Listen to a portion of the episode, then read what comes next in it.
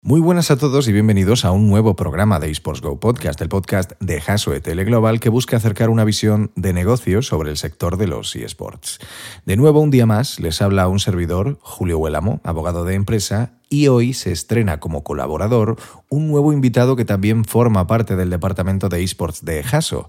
Y es Mario Herreros, abogado mercantilista, experto en derecho societario, que seguro aportará mucho al programa de hoy.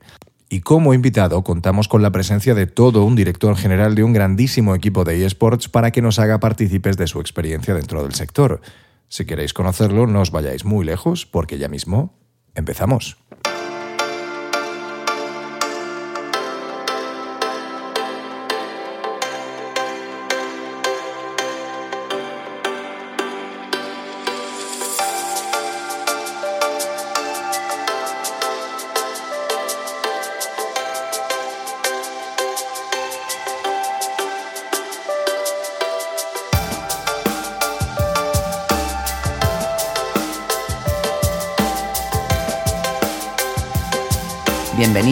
eSports Go Podcast, el podcast de Haso Tele Global sobre eSports. Pues en el programa de hoy contamos con un CEO de uno de los equipos más grandes de España, con una inmensa repercusión eh, a nivel mundial, sobre todo repercusión mediática, y su nombre es Antonio Catena. Bienvenido. Muy buenas. Pues eh, primero te agradecemos que hayas podido venir. Estamos, estamos encantados de que, bueno, de que nos hayas concedido un poco de tiempo para, hablar un poco de esports, que es lo que nos gusta. Y en primer lugar, queríamos preguntarte lo que preguntamos a, todo el mundo que viene por aquí y es cómo empezaste a, apasionarte por los videojuegos y específicamente por los esports. Vale, eh, antes de esto, quiero decirte que la introducción ha sido incorrecta Tienes que decir que somos el equipo más importante de España. de acuerdo, rectificamos. Vale, perfecto. Eh, respondiendo a tu pregunta. Dime. Sí, ¿cómo, empezaste en, vale, este, mi este pasión por los esports comenzó de la mano de Call of Duty, que es uno, de hecho, uno de los principales equipos que tenemos actualmente. Eh, yo era jugador hace allá del 2007 aproximadamente. Y bueno, después de estar dos o tres años jugando en lo que aquel momento era profesional, que no, no, no, era, no se considera profesional porque no, no cobrábamos ni un salario, ni, ni estaban todo tan gestionado como, como está a día de hoy, ¿no? Las cosas. Bueno, pasaron un par de años y decidí cambiar un poco de rumbo y empezar a gestionar eh, los equipos deportivos de aquel momento. Ello lo que me llevó es a obtener una experiencia, eh, me llevó a conectar con marcas endémicas, trabajar para ellas y poco a poco, como digo, eh, reunir esa experiencia que me ha llevado a poder eh, crear y gestionar el equipo de Timeretis a día de hoy. y, bueno, cuéntanos cómo fue el nacimiento de, de Timeretics, cómo, cómo, empezó, cómo empezaron los primeros pasos eh, encaminados a crear lo que hoy es uno de los equipos más grandes de, España. el equipo más El equipo más grande. Cuéntanos. Bueno, ¿cómo nació Timeretics? Mira, te diría que por un lado Timeretis nació de una necesidad clara, bajo mi punto de vista y bajo el punto de vista de, mi socio Arnau Vidal, que era la de dar visibilidad al ecosistema de esports nacionalmente hablando. Em, ello lo que significa es que lo que nosotros creíamos era que ganar en España estaba muy bien, conceptualmente, lo que todo equipo de esports busca es ganar. El problema es que teníamos una viewership de pongamos 500 personas, 1000, 2000, 3000, es diferente, 10.000. Nosotros el objetivo principal que tenemos desde Retis era crear algo que te hiciera multiplicar esa viewership por 10. Por ello podíamos contar una historia atractiva, pero a una viewership muy elevada que con ello pudiéramos conectar con marcas que estuvieran interesadas en patrocinar el proyecto. Nació de esa idea y, fue de la mano de Giorgio, eh, uno de los principales youtubers de Call of Duty en aquel momento de habla hispana. Era muy joven por aquel entonces. ¿Él? Él era muy joven. 15, 16 años, 16 años pues, probablemente. Eh, sí, además que el vídeo presentación eh, de Eretis es, vamos, una locura, la cara que tiene de, de crío. y bueno, nació el proyecto, era basado en marketing de influencia, Ello lo que propició era que marcas como G-Fuel y Control Freak en ese momento estuvieran interesadas en patrocinarnos y pudiéramos crear el proyecto de forma bootstrapping sin necesidad de inversión externa, eh, algo que, que, pudo hacer nacer el proyecto o que pudo viabilizar eh, crear el proyecto, porque no teníamos en ese momento, eh, a nivel económico, no teníamos, disponíamos de pasta, vaya. Entonces, bueno, nació de esa manera, nos fue muy bien, fichamos al mejor equipo de Call of Duty en ese momento, dos de los cuatro mm, jugadores los mantenemos a día de hoy. Son, de hecho, de los mejores equipos del mundo. Está creado como uno de los cinco mejores equipos del mundo actualmente.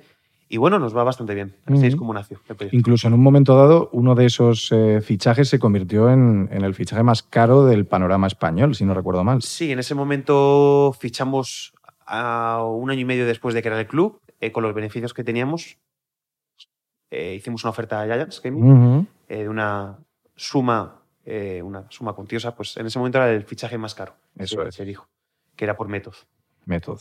Pero bueno, que nos ha salido rentable, ¿eh? tanto en términos de imagen como en términos deportivos, eh, ha sido un pilar fundamental. Ya no solo por su nivel, sino por lo que ha aportado el equipo más allá, como, como figura que pueda controlar a, a, los chavales más inexpertos en ese aspecto. Ajá dado que eh, ostentas actualmente, corrígeme si me equivoco, el, cargo de, CEO en, Team Heretics, coméntanos eh, cómo es el día a día, cómo es tu día, cómo gestionas eh, el equipo mm, en el día a día, gestionas los patrocinadores, los jugadores, coméntanos cuál es tu rol, porque normalmente el CEO de una compañía es, un cargo muy importante y en, este caso, en tu caso no, es, no eres visible, porque la visibilidad la ostentan en este caso Gref o Giorgio, pero tu, cargo es muy importante.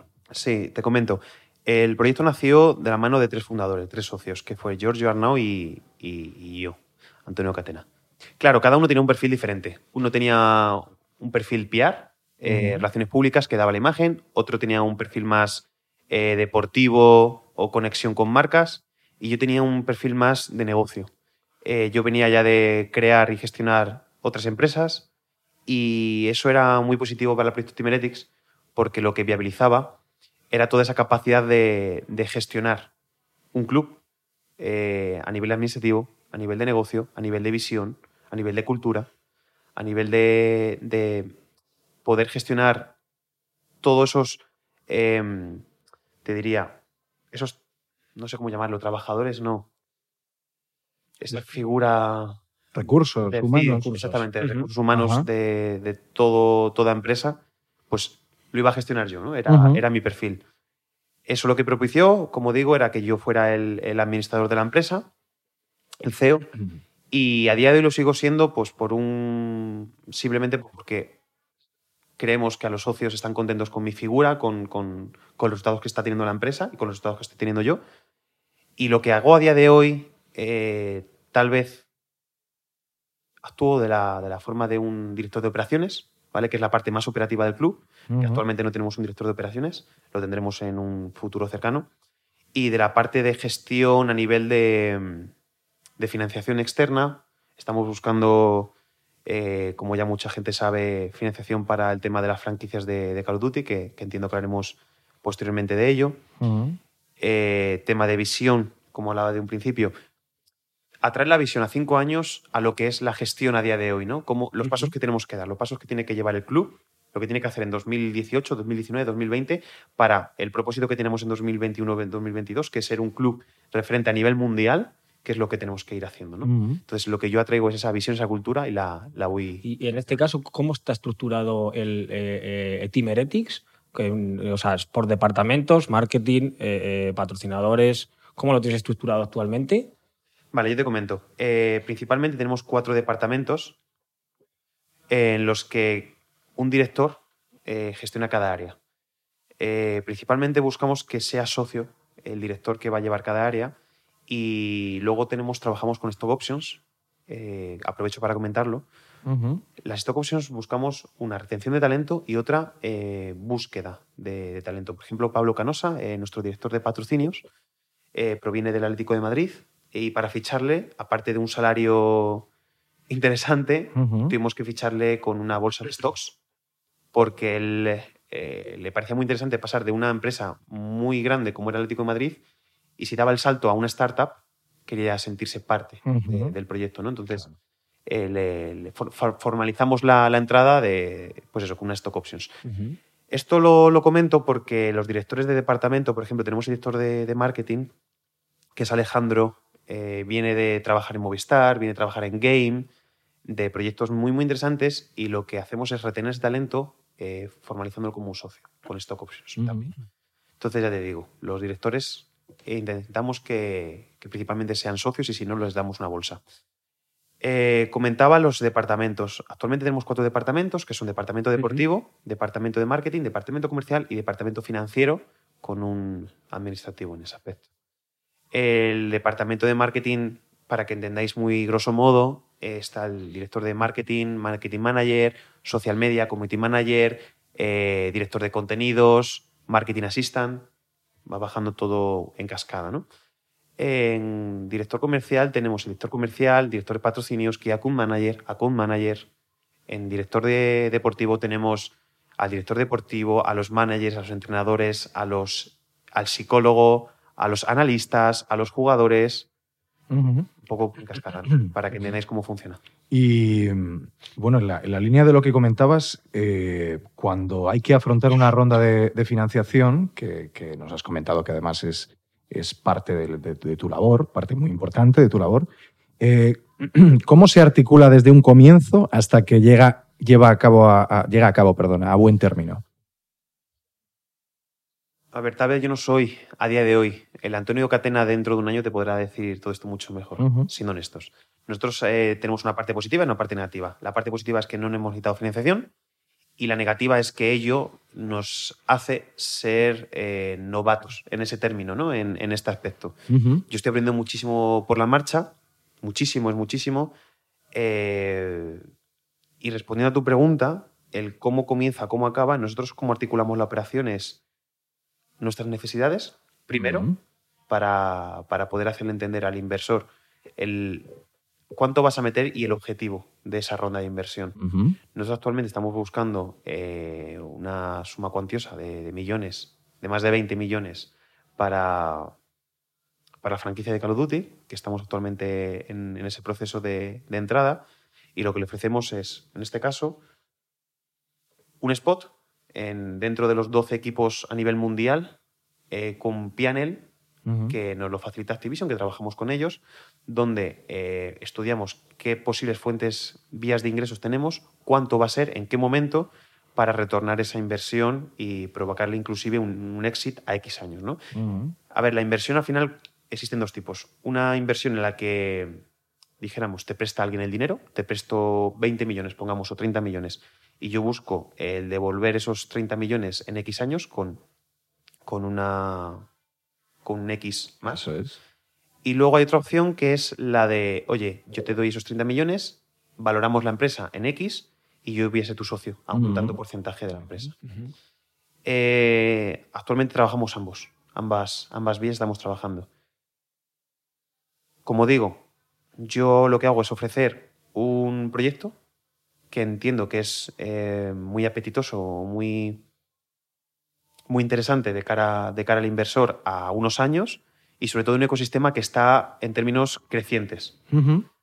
Y ya el, el, inversor dictamina ¿no? si es interesante y luego vamos a hablar de un pacto de socios, de, de cómo vamos a trabajar luego tú y yo juntos, qué potestad tengo yo frente al club, cuál es la que tienes tú a nivel de votos y a nivel de muchos otros términos, como tragalón, tagalón, los términos de salida, vaya. Exacto.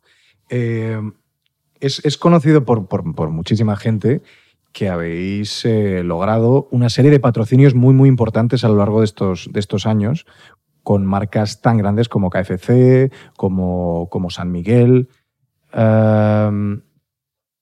Y esto probablemente es algo que muchos equipos están intentando conseguir y, es muy complicado para ellos. ¿Qué consejo le darías a, a un equipo que quiere lograr un patrocinio de esa entidad? A ver, yo como tal no puedo dar ningún consejo. Solamente puedo decir lo que a mí me ha ido bien. No creo que podamos dar las claves del éxito en base a nuestro éxito propio. Nosotros hemos montado un negocio que se basa, como hemos comentado antes, en, marketing de influencia. Ello lo que nos ha hecho es conectar con marcas eh, y ofrecerles un proyecto muy interesante por la audiencia que tenemos. Nosotros tenemos, eh, somos el sexto club del mundo más seguido, somos el club de habla hispana más seguido del mundo, el número uno. Eso lo que hace es que a las marcas, lógicamente, les, les, interese, les interese patrocinarnos. On top, tenemos el equipo más interesante de Call of Duty del mundo, eh, de habla hispana, y uno de los, bueno, el top 5 a nivel deportivo total. De hecho, en el último torneo fuimos el único equipo europeo eh, con más trayectoria deportivamente. Lógicamente eso hace que las marcas estén interesadas porque formas un mix de audiencia y, de, a nivel deportivo que somos el equipo más interesante. ¿no? Eh, conectamos muy bien con ellos, conectamos muy bien con las marcas y conectamos muy bien con la audiencia. Aparte de ser el club más seguido, en términos de engagement, en términos de audiencia, eh, arrasamos. Em, en nuestro canal de YouTube tenemos, por ejemplo, un average de, audiencia de, por vídeo, un viewership por vídeo, de unos 150.000, 200.000 visualizaciones por vídeo. De media. De media, es el average. Eh, claro, nosotros cuando ofrecemos a una marca un patrocinio, el decirte, oye, vamos a lanzar una serie de vídeos en Twitter o en YouTube y vas a tener una, una media de visualizaciones de X, claro, es muy interesante para ellos. ¿Y ellos luego os informan del impacto que tiene eso en ventas? O sea, ¿habláis de, directamente de números, eh, de targeting? ¿Habláis un poco de cuál es el, digamos, el retorno, la conversión de todos esos impactos que tenéis? Eh? explico muy brevemente cómo trabajamos con las marcas. Eh, trimestralmente hacemos un QBR que lo que hace es montamos todo lo que vamos a hacer el próximo trimestre, los objetivos que, para que me entiendas, la marca cuando firmamos un patrocinio nos dice los objetivos que ellos tienen, ¿vale? Pues un objetivo de ventas, un objetivo de entrada al mercado, un objetivo de, lo que sea. Sí. Eh, esos objetivos nosotros, con nuestro know-how, lo bajamos a, proyectos, A cómo vamos a, hacer esto que sea realidad, ¿no? Se lo comentamos a la marca para ver si ellos tienen un sentido y luego también lo bajamos con nuestro lenguaje. La marca tiene un lenguaje propio pero hay que entender que el lenguaje de los esports es un generación Z y público millennial, que es también lo muy interesante para las marcas, conectar con esa audiencia que no logran conectar con ellos en otro, de otra forma, ¿no? Y con nuestro lenguaje llegamos a ese público. Entonces, en ese QBR lo que hacemos es, eh, en ese trimestre, ¿qué es lo que vamos a hacer? Y en el pasado trimestre, ¿qué es lo que hemos hecho y qué resultados hemos tenido? Para saber si la marca está contenta con los resultados, tenemos que forzar en una marcha más en, una cosa o en otra. Y es así como vamos trabajando con las marcas. Y en, relación con lo que has comentado de, las franquicias con Activision, entiendo que uno de los objetivos de Team Eretis actualmente es expandirse a nivel internacional. Además de este proyecto, ¿tenéis en mente eh, eh, expandiros eh, no solo con este proyecto de Activision, sino en otro ámbito? Sí. Nosotros en el plan de negocio a cinco años eh, tenemos previsto ser uno de los clubes referencia a nivel mundial. Es muy complicado eh, definirlo como uno de los clubes referencia porque no es un deporte, no es el fútbol y lo vamos a vamos a saber si somos uno de los mejores equipos porque es el fútbol y punto. Aquí al haber tantos juegos puedes ser puntero en un juego y en otro no. Entonces, ¿quién define si eres uno de los mejores equipos? Nosotros lo definimos, por ejemplo, en términos de audiencia. En términos de audiencia y en términos de seguimiento, a día de hoy ya somos el sexto club del mundo más seguido. Por ejemplo, ahí ya sí que tenemos un, algo que, podemos cuantificar. ¿no? En términos deportivos, eh, hay muchos juegos, por ejemplo. Eh, uno de ellos, sí, somos uno de los mejores equipos del mundo. Tenemos que seguir en, esa dirección. Eh, y seguimos en esa dirección, sí, vamos, eh, nosotros estamos buscando nuevos eh, juegos junto con nuevos equipos que nos hagan escalar al mercado europeo, al mercado mundial y poder dar nombre y que la marca Eretis sea relevante ya no solo en Call of Duty, sino en otros juegos. Entonces, el objetivo de Eretis es eh, ampliar fronteras y no quedarnos en España, para el próximo año sobre todo. Es. Una, una, de las cosas también que, define mucho a, a Heretics o que ha definido mucho es el preocuparse por la marca personal de sus jugadores. Eh, ya no tanto, o sea, ya no únicamente por la, por la marca global del club o qué, es lo que representa, sino que concretamente cada jugador represente efectivamente también los valores del club y eh, actúe conforme a un modelo de conducta que, sea acorde con, la idea que se tiene de club. Eh, ¿Cómo crees que ha influido esto en, el desarrollo de, de Heretics? Ha sido vital Te explico por qué. Como todo proyecto, como toda startup, cuando comienza, al final eh, el CEO o los fundadores tienen que tomar parte activa en todo. Yo tomaba parte activa en el, ámbito comercial y yo recuerdo una marca que teníamos de mandos. Cuando nos ofrecimos en patrocinio, pedimos una cantidad de patrocinio muy elevada. Pero yo, por contrapropuesta de lo que ofrecía, ya no era un club.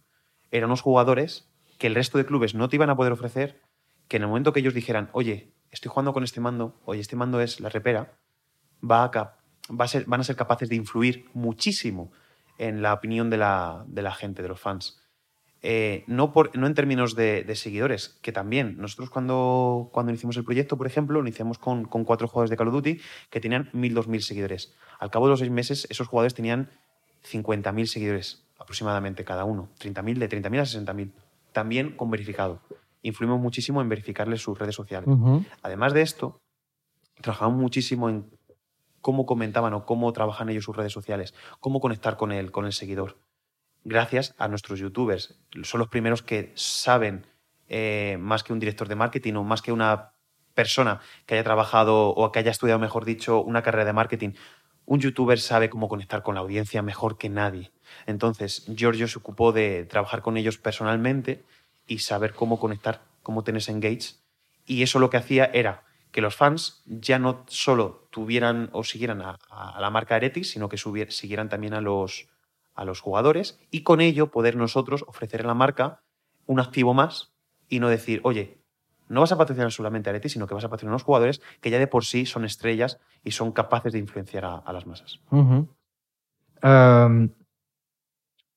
Hablando de, la monetización de, los eSports y teniendo en cuenta que la financiación es uno de los caballos de batalla más, complicados para los clubes y que a día de hoy la mayoría de los ingresos que se obtienen de, dentro de este sector se hacen a través de, los patrocinios, ah, ¿cómo ves esa vía alternativa de financiación que constituye tener socios en el club, pero no socios mercantiles, sino socios pagando unas cuotas, unas cuotas, vamos a decir, eh, de afiliado, eh, para poder aportar al club del que, son, del que son fans, del que son seguidores.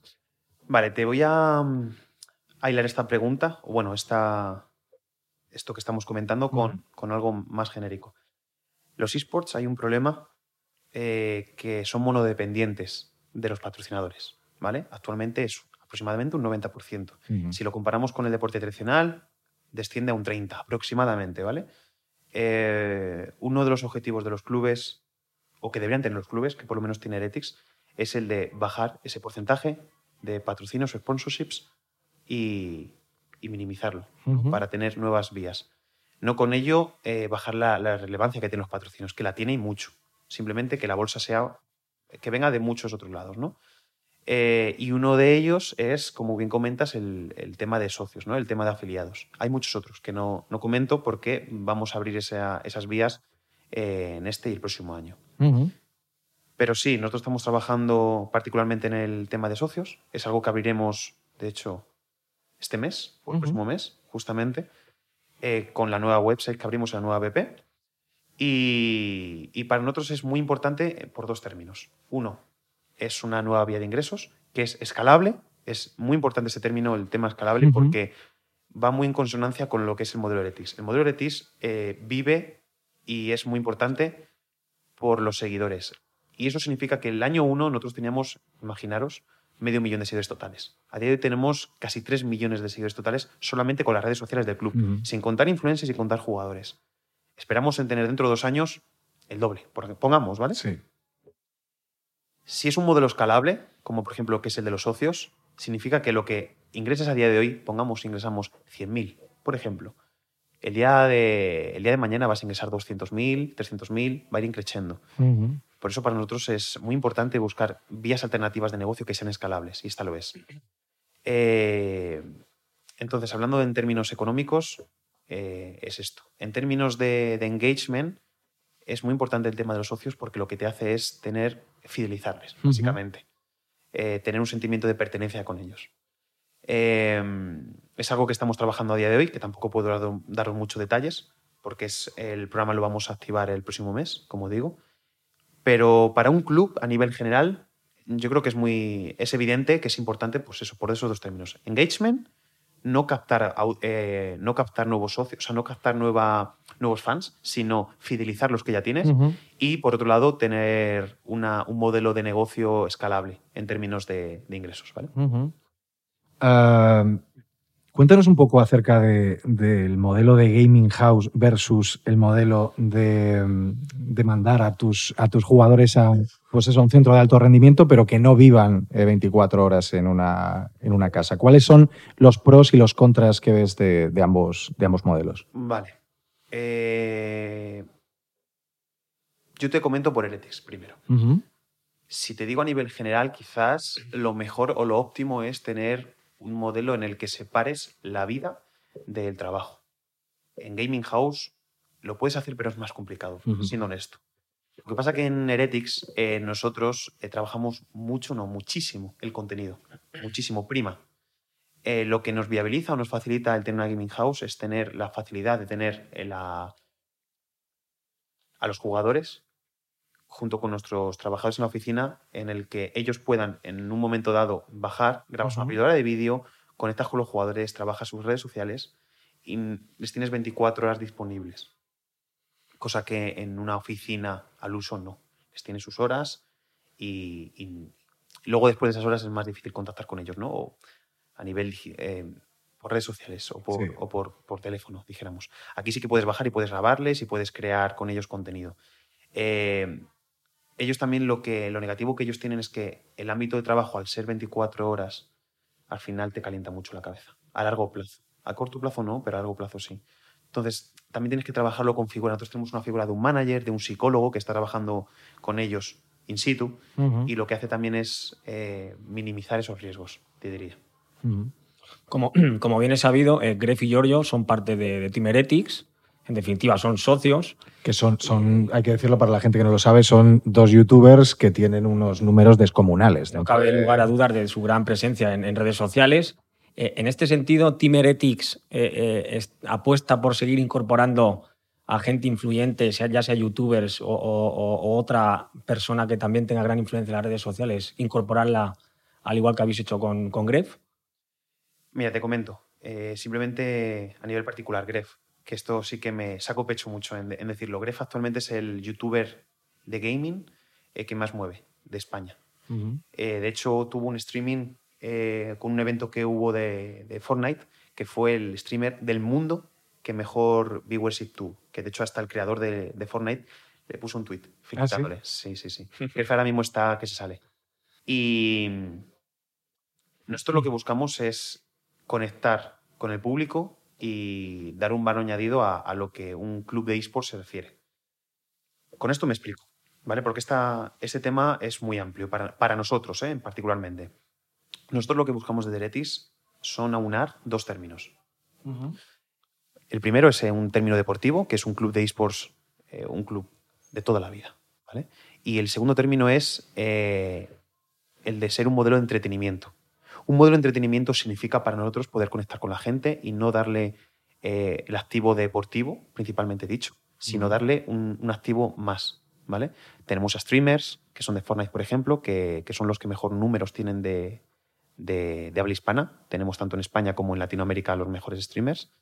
Eh, a youtubers, por ejemplo, Gref y Giorgio, pero no solo nos quedamos aquí, sino buscamos figuras alternativas, no en el, público de gaming, sino en el público tradicional. Nosotros lo que buscamos es llegar a una audiencia superior a la del gaming. Y con ello lo que estamos actualmente es entrando socios que sean de un público eh, general, dijéramos, del deporte, por ejemplo, de la música. Y eh, hoy, de hecho, anunciamos la entrada de Sergio Reguilón, que es jugador de Real Madrid con lo que ello. O sea, Sergio Reguilón, el papel que va a tomar es un papel activo para el club. No solamente va a ser un socio eh, donde apuesta económicamente, sino también apuesta con su imagen. Él va a subir fotos, por ejemplo, a su Instagram, stories apoyando al equipo. En nuestro canal de YouTube vamos a subir contenido jugando él con nuestros jugadores, con nuestros youtubers. Ello lo que nos va a aportar es poder tener una entrada al público masivo y poder conectar con, con, mucha otra gente que no podríamos llegar con Gref y con Giorgio, que ellos han sido como el primer paso, dijéramos. En nuestra búsqueda de ser un club eh, internacional, ya no solo deportivamente, sino es a nivel de masa social. Eh, lo que buscamos es ser un movimiento social.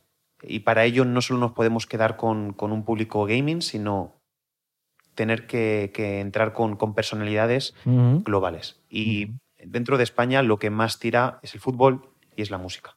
Entonces, en el primer paso para nosotros ha sido entrar con Sergio Reguilón y ya os adelanto que no va a ser lo último que hagamos, ni muchísimo menos.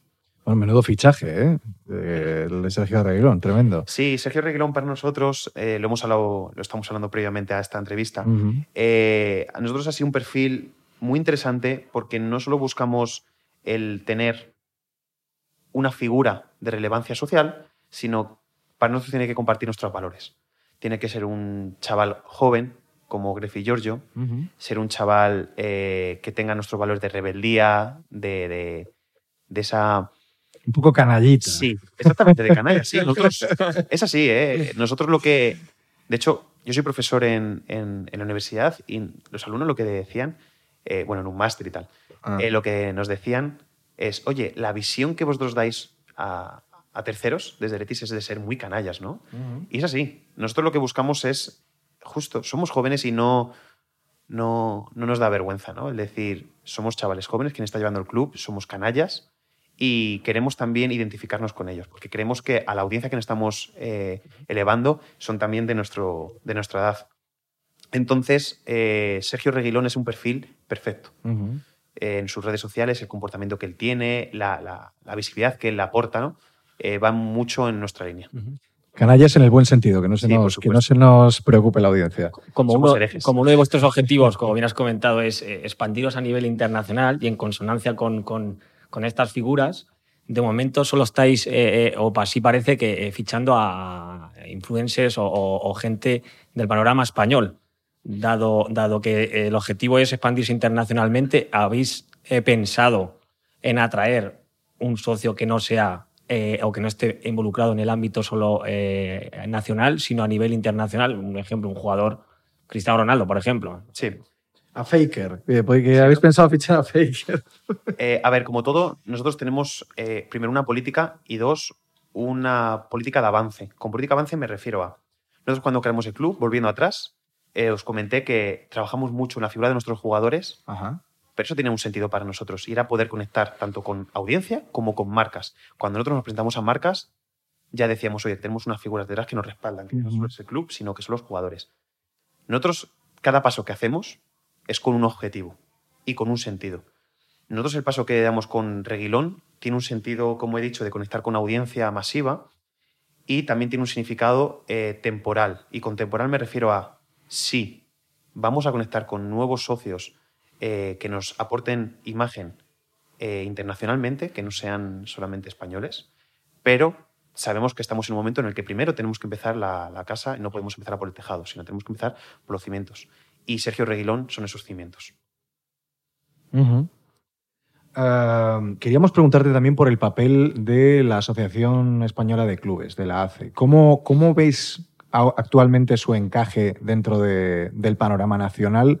y, cuáles crees que son sus, sus funciones en la práctica, eh, porque hay muchas dudas acerca de, bueno, de, cómo funciona el modelo de la ACE, eh, bueno, cómo tiene esa capacidad de llevar la voz de los clubes a buen término. Eh, cuéntanos un poco. la ACE principalmente lo que hace es unificar la voz de todas las entidades, de todos los clubes, en una sola. Es una forma de, entre los clubes, poder conversar en términos amistosos, porque recordemos que los clubes al final de todo somos competencia, pero hay que entender que no siempre somos competencia y que los esports es algo que hay que hacerlos crecer y que hay que entender que hay que ayudarnos en muchas cosas. ¿no? Entonces la hace, eh, lo que hace, como digo, es tener un momento en el que los clubes nos sentamos todos unidos, eh, vemos cuáles son los problemas de los esports, vemos qué posibles soluciones hay que darles y cómo podemos afrontarlas de forma unida. Eh, también somos, o la ACE es un interlocutor entre lo que son las voces de los clubes a terceros, ya sea a la liga o sea otros, otras entidades. ¿no? La hace para, yo creo que era necesaria, se ha intentado previamente, la UNCE existió hace 10 años, recuerdo, que lo formaban tres clubes, que solamente uno a día de hoy está vivo de ellos. Eh, se intenta muchas veces, pero hasta que no sean, yo creo que no, hasta que no hemos madurado realmente como, como, tanto como personas como institución, eh, no se ha podido lograr el crear una asociación que, tenga peso y que tenga voz. ¿Y qué, opinión te merece, eh, porque se ha generado un poco de revuelo en redes también, acerca de el hecho de que los clubes que forman parte de la ACE y que además están en la LVP eh, no van a poder, y te hablo solamente de, CSGO, de Counter-Strike, no van a, acceder a la LVP, a la, perdón, a la SL, a la nueva, a la nueva temporada de SL, por, poder, por no poder compatibilizarse, por elegir, digamos, entre la SL o la LVP. Aquí no te puedo dar muchos datos. Eh, pero ya te adelanto que no ha habido ningún problema por ser de la S, perdón, por participar en el OVP o estar en ACE. El no estar en la SL ha sido una decisión propia, te diría. De, la, o sea, de los clubes de la ACE, pero tomada en conjunto o individualmente por cada club. Tanto individual como conjuntamente. Porque es eh, entender las necesidades que tiene el ecosistema nacional, entender las necesidades que tienen los clubes, tanto particularmente como globalmente, y, bueno, si no entendemos que hay unos mínimos o unas necesidades de clubes, pues bueno, jugaremos o no. Pero no tiene nada que ver con ACE en este caso. Ajá, de acuerdo. Y, y, de la misma manera que existe la ACE, ¿tú crees que puede existir o que se puede crear? A día de hoy hay suficiente caldo de cultivo como para que se crease una especie de voz unificada de jugadores a modo de sindicato o de asociación de jugadores para velar por sus intereses o todavía no existe suficiente, eh, vamos a decir, eh, pues eso, suficiente caldo de cultivo, suficiente materia como para que se unifiquen eh, entre ellos? Honestamente no lo sé. A nivel de jugadores, ¿qué puede haber? Más de 100 jugadores tranquilamente profesionales. Eh, luego hay semiprofesionales, amateur, etcétera, etcétera. Pero es que ya estamos, nos metemos en materia que incluso yo tengo un desconocimiento, tanto a nivel legal como de procedimientos, de gestión y de cuáles serían las figuras necesarias para crear esta, esta unificación, ¿no? De unión, sí. sí. Entonces, no te podría dar una respuesta correcta, yo te diría. De acuerdo. Ah, te queríamos preguntar, lo has mencionado antes un poco de pasada también, acerca del modelo de franquicia. Eh, por ejemplo, ahora estáis entrando, estáis eh, aplicando para entrar en, la franquicia que está montando eh, Activision con, con, Call of Duty. Y quería preguntarte cómo ves ese modelo, el modelo franquiciado que tiene que ver un poco también, pues eso, con, con, un modelo más cerrado, con clubes muy concretos, muy, muy específicos, seleccionados, además, eh, pues eso, eh, con, con, mucha, con mucho tino, con mucha finura, versus el modelo más abierto, este modelo de eh, clasificatorios abiertos, que puede entrar modelo cualquiera. americano versus un modelo europeo, te diría. Básicamente. Sí, hay que entender que hay un o sea, esto es algo conceptual de la sociedad. A un español o un europeo, el, algo, hablarle de franquicias le suena raro, porque aquí estamos acostumbrados a la liga de fútbol, por ejemplo, donde por términos deportivos tú puedes ascender o descender. Eh, frente a un modelo NBA donde entras a un nivel franquiciado y pese a que quedes último vas a seguir el siguiente año dentro de, de la liga. Creo que en términos de esports es positivo eh, un tema de franquicia. Te voy a explicar por qué. O un tema de long-term partnership, por ejemplo, que es lo que tiene eh, la liga con LOL, por ejemplo. Me explico con esto. Esto lo que te hace o lo que te propicia es poder crear una marca, tanto de jugadores en términos de largo plazo, como de marca eh, branded content, te diría, como en tema de patrocinios. Tú cuando presentas un, presentas un proyecto a una marca, eh, y tú le dices a esa marca, bueno, es que si desciendo dentro de seis meses quizás no exista, si hacemos un modelo de colaboración en seis meses, ¿crees que eso es positivo en términos de en términos largoplacistas, te diría? En términos de crecimiento global, no, no lo es. No lo es. Porque eso lo que te hace es eh, que den miedo a las marcas a nivel de patrocinar, que eso como consecuencia tú no tengas un presupuesto adaptado a dos años vista, por ejemplo, y no puedas presupuestar por departamentos a nivel deportivo. Eh, creo que el término de franquiciado eh, te da unas barreras de entrada lógicas en términos económicos, en términos de que si tú no estás en ese momento y llegas dentro de un año, ya se te ha pasado, hasta que no vuelvan a abrir nuevos spots o slots, Sí. si sí lo hacen. Eh, pero que si estás dentro, vas a poder ser una de las organizaciones con posibilidad de crear una infraestructura a largo plazo y con ello poder eh, representar, en, esto, en nuestro caso, representar a España. Seríamos el único equipo eh, si entramos en, en Call of Duty y poder trabajar a largo plazo, que es a mí lo que me preocupa. El poder crear una historia. ¿vale? Ujú. Y, eh, ahora hablando de barreras de entrada, eh, eh, también mm, creo que es interesante preguntarte acerca de eh, las barreras de entrada en, en los distintos tipos de videojuegos que hay actualmente, de esports. Eh, ¿cuál, es, ¿Cuál crees que es el esport en el que ahora alguien que no está dentro o que está de, de manera muy tangencial debería invertir porque tiene una barrera de entrada baja y tiene un, un potencial muy, muy, muy grande? A ver, quizás esto es algo subjetivo. Y subjetivo te explico por qué. Eh, hay quien dice que los dispositivos móviles eh, son el futuro. Personalmente creo, y yo apostaría más por PC, Tal vez porque yo soy más de la vieja escuela. Interesante, ¿eh? Muy interesante. Sí, quizás alguien eh, nuevo es donde ve el futuro. Quizás por la accesibilidad, lo entiendo. Pero, como te digo, yo que soy de la vieja escuela, creo que a nivel de feelings, lo que a mí me da eh, una- un sentimiento cuando veo una competición, alguien que está jugando a la consola ordenador, lo que, lo que te hace vibrar, no te hace vibrar un, un dispositivo móvil. Cuidado, eso es algo totalmente eh, personal, ¿vale? Algo a nivel de que te diría que sí que es eh, cuantificativo, cuantificativo, perdón, es la audiencia. Claro. La claro. audiencia. ¿Dónde voy a yo apostar? Donde más audiencia tiene, por ejemplo, League of Legends. Ujú. League of Legends es un juego que está sentado, que está en términos crecientes a nivel de audiencia, que está en términos crecientes a nivel de los patrocinadores donde quieren invertir. Quieren invertir en League of Legends, es una realidad.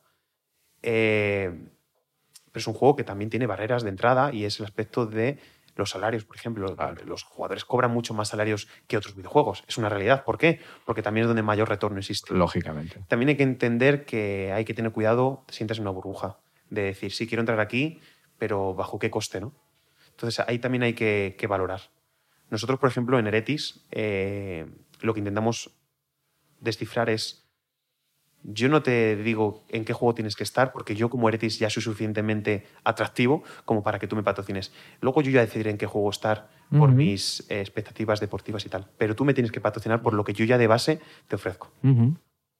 Ahora bien, en cuanto al, al- al sector de los eSports, coméntanos desde, desde tu perspectiva y tu, y tu experiencia, cómo, cómo ves la situación actual de, de- de la industria, del sector, cómo ha evolucionado desde que comenzaste con, con Team Eretis y cuáles son o consideras que son las perspectivas de aquí a, a cinco años. ¿Cómo, cómo será el sector, si, si crecerá, cómo, cómo, cómo se va a desenvolver durante, durante a, a medio corto plazo. Vale, eh, yo te diría que aquí hay dos puntos clave. Uno es la audiencia y otro es la entrada de marcas no endémicas. Eh, la entrada de marcas no endémicas es algo que es importantísimo para nosotros. Eh, término conceptual es algo que te da una relevancia social. El que te patrocine, pongamos, una marca de coches, la más importante, la más importante es BMW Audi, por, por escenificarlo, ¿no? Eh, eso de cara a, al público te da una relevancia. Eh, y si hablamos en términos económicos, las marcas no endémicas te proporcionan un budget, un presupuesto mucho, mucho mayor. Es lógico. Es lógico. Y luego la siguiente, el siguiente pilar fundamental son los términos de audiencia, que al final es. O sea, el deporte es entretenimiento. Hay que entenderlo como una forma de entretenimiento. Si lo entendemos como una forma de entretenimiento, hay que tener gente a la que entretener, ¿vale? Lógicamente, ¿no? Y eso es eh, donde nos apoyamos todos. Las marcas no van a entrar si no hay viewership. Eh, inversores no van a entrar si no hay una viewership, sobre todo si no hay viewership que por lo menos crezca. Y crezca en unos términos porcentuales, eh, de un crecimiento de un 28%, de un 32%. Ya no hablamos como una masa de uno, un millón es mucho. No, yo te hablo como que en términos proporcionales, porcentuales, perdón, hay que crecer muy elevado. Eso es lo que nos va a dar la clave del éxito. Y creo que estamos por el buen camino en ese aspecto. Eh, ahora mismo poder llenar estadios es algo que hace 10 años cuando yo empecé era, era impensable. Era impensable. También ayuda muchísimo eh, la creación de redes sociales. Mm. Twitter, YouTube, como medios en los que poder conversar o dar visibilidad del proyecto. ¿no? Ya no solo tener una website como, como hace 10 años tenías, que era el único medio que existía, y el fan tenía que, ir ahí y poder tener un foro, si acaso.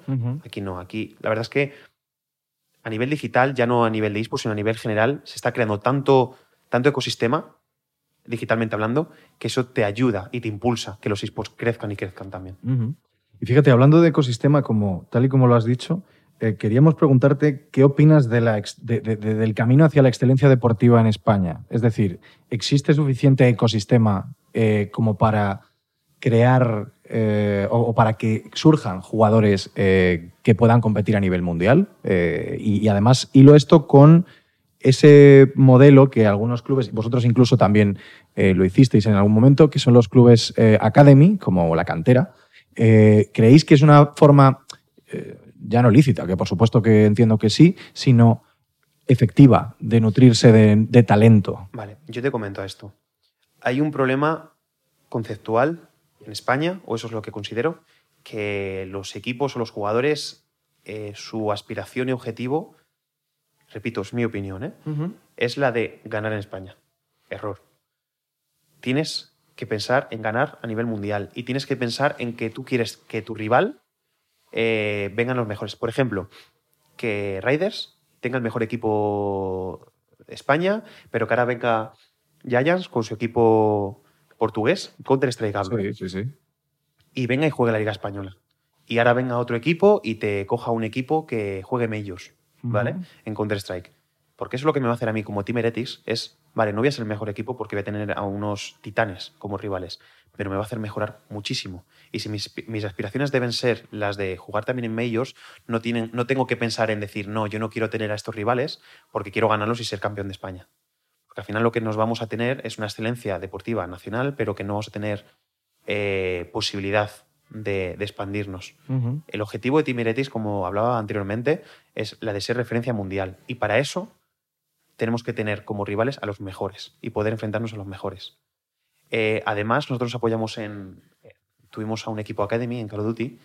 Eh, un equipo Academy puede tener muchísimos objetivos, muchísimos objetivos, desde fomentar talento para luego venderlo, desde crear talento para luego ficharlos a los primeros equipos, o en nuestro objetivo particular tuvimos en ese momento es el de tener un talento para poder entrenar contra ellos, hacerles mejorar que ellos sean relevantes nacionalmente y que nuestro equipo, primer equipo, sea relevante mundialmente. Tener unas tácticas en las que poder enfrentarnos contra ellos y poder mejorar deportivamente. Hay muchos objetivos en el tema de las academies. Ah, mucha, mucha de la gente que nos escucha quizá no, no, lo sepa, pero, pero bueno, la relación de Hasso Teleglobal con Team Heretics ya, ya data pues, desde finales del 2017, llevamos tiempo ya, ya juntos. ¿Qué opinas acerca de la importancia de tener una asesoría jurídica en este, en este mundo? Una buena asesoría jurídica. Te soy honesto y te soy transparente. Cuando yo comencé, cuando comienzo totalmente una startup, eh, la primera, el primer problema que tenemos cualquier empresa es eh, el dinero, ¿vale? Es de bien saber que un bufete barato en términos económicos respecto a, si lo comparo, por ejemplo, a fichar a, un community manager, por ejemplo, no es lo mismo. Sí que es cierto eh, que al principio eh, lo primero que intento abaratar costes es en, todo lo que podamos. Un bufete es lo primero. Con el tiempo, cuando vas creciendo, te vas dando cuenta que el bufete es justo lo contrario. Es lo primero que tienes que tener. Y cuando te digo lo primero, es lo primero. Es un, salvavidas eh, en todos los aspectos en términos laboral, en términos eh, fiscal, en cualquier término. Es que al final te, hace un 360 de, salvavidas, que es lo primero que tienes que, abrir, porque, por ejemplo, cuando abres una, constituyes una empresa, eh, no tienes noción de ni, un pacto, ni lo que es un pacto de socios, ni lo que es la figura de administrador único o con lo que ello, qué riesgos tiene, etcétera, etcétera. Y te das cuenta que lo que querías evitar, al final es lo primero que tienes que tener. Eh, entonces, es un poco. Por eso quiero ser eh, totalmente humilde y totalmente transparente para que nos demos cuenta que lo que no queríamos aceptar y decir, no, hasta que no tenga dinero no es una figura que tendré. No, perdona. Es una figura que debes tener en primer momento, porque si no empiezas la casa y los cimientos eh, ya los estás construyendo con, con yeso en vez de con cimiento, para que entendamos. Ahora bien, en relación a la importancia del asesoramiento jurídico, una, cuestión es, ¿cuándo fuisteis conscientes de, que realmente necesitabais ese apoyo? Y en segundo lugar, dado la relación, como bien ha comentado Julio, eh, eh, con Ejaso y Timeretis, eh, actualmente son los asesores vuestros jurídicos, ¿qué, os está aportando Ejaso y, cuál es el valor añadido a, a Timeretics? Porque en consonancia con lo que has comentado a lo largo del podcast, eh, eh, siempre, antes de, contratar a alguien o, de integrar a alguien en, vuestro, en, vuestro, en vuestras filas, en vuestro equipo, eh, tenéis muy en cuenta la filosofía de, de Team Heretics. Mira, nosotros nos dimos cuenta, te diría, en el momento que, uno, empezamos a mover más masa de dinero, ello lo que conlleva es mayor riesgo, es así, es una realidad. al final, te das cuenta que estás teniendo una empresa que tienes, tenemos nosotros aproximadamente 60 en total, incluyendo freelance, etcétera, pero que al final compone de un equipo eh, amplio, amplio bajo mi punto de vista para, la trayectoria que tenemos, para la poca trayectoria que tenemos, ¿no? que llevamos dos años y medio aproximadamente, poco más. Eh, entonces, eso lo que hace es asumir unos riesgos que tú ya no puedes decir, oye, esto lo intento llevar yo como puedo. No, tienes que dejarlo en manos de profesionales, en manos de gente experimentada y como digo, a nivel laboral hablo de los 60 trabajadores, pero es que hablo a nivel eh, fiscal, a nivel contractual. Eh, nosotros estamos hablando con marcas no endémicas como San Miguel, como KFC, como una marca que presentaremos el próximo mes, que desgraciadamente no puedo comentar en, en este podcast, que lo que hace es unos términos de acuerdo a largo plazo. Nuestros patrocinios son a tres años vista aproximadamente y tenemos que estar seguros que estamos firmando, que estamos aceptando y qué es lo que también buscamos. ¿no? Eh, para todo este término de acuerdos, EJASO lo que nos sirve es para un asesoramiento preventivo, de decir qué es lo que deberíais hacer en X caso o en Y caso. ¿no? EJASO nos ha servido y nos sirve y nos servirá para, para prevenir antes que curar, sobre todo, que eso es súper importante, como venía diciendo antes, que, que toda empresa debe tener un bufete eh, desde el día uno, que, prevenga ciertas situaciones y que no entremos en el término de, oye, es que necesito porque me han denunciado, por ejemplo. No, vamos a prevenir que esa denuncia nunca llegue y para eso no vamos a, vamos a premiar el tener un bufete. Mm, nos estamos quedando sin tiempo, pero quería preguntarte eh, por tu faceta de profesor. Eh, ¿qué, tal, ¿Qué tal la labor docente de Antonio Catena últimamente dando clases en máster? Cuéntanos. Pues mira, el tema de dar másters, posgrados, etcétera, eh, vino a final de cuentas porque los esports están creciendo muchísimo y lo que ello ofrece es muchas salidas laborales. Eh, al final nos encontramos con que las carreras, eh, tenemos una carrera de marketing, una carrera de, no sé, hay muchísimas, ¿vale? De periodismo, etcétera. Los clubes, al final de cuentas, lo que tenemos que tratar es de encontrar profesionales ya no solo gente endémica del sector, sino profesionales de fuera, los cuales poder eh, hacerles entender cómo funciona el sector de los esports para con ello unificar tu experiencia fuera del sector con, con, mi know-how. ¿no? Y de aquí nace los, los posgrados o los másters de, de, esports. Yo, pues bueno, me contratan básicamente por mi, por mi experiencia en el, en el mundo de los esports y también, lógicamente, por por mi grado de, en, en Timeretis, ¿no? la posición que tengo en, de CEO. Y básicamente lo que trato de explicar a, a los alumnos es, uno, las salidas laborales y cómo complementar lo que tú has estudiado y unificarlo a, a, lo que nosotros desde los ISPOS te podemos ofrecer de salida laboral, y otro desde el punto de vista de emprendeduría. Oye, también existen muchas formas de crear empleo. Tú mismo puedes crear una empresa y puedes montar un proyecto. ¿Cómo lo vas a hacer? Les enseño a, nivel el concepto de a nivel global y particularmente cómo crear, gestionar a nivel administrativo una empresa y cómo llevarla al siguiente grado. Y también mi experiencia, también cuento un poquito mi experiencia. Fenomenal, pues lamentablemente nos hemos quedado sin tiempo. Eh, solamente nos queda darte las gracias por haber, por haber venido y por habernos contado todas estas cosas tan, tan interesantes. Y bueno, ya sabes que aquí tienes tu casa, eh, nunca mejor dicho, y, nada, y te emplazamos a volver cuando, cuando tú quieras. Muchísimas gracias a vosotros por, por nada, por invitarme a, a este podcast. Por supuesto, y gracias a ti también, Mario. Nada, gracias a vosotros y especialmente a Antonio Catena por, por sacar un hueco y poder venir, ya que es el CEO de Team Heretics, no lo olvidemos. Muchas gracias. Y a todos vosotros solamente me queda emplazaros a esta cita dentro de otros 15 días para seguir con un nuevo invitado haciendo esto que tanto nos apasiona, hablar de eSports.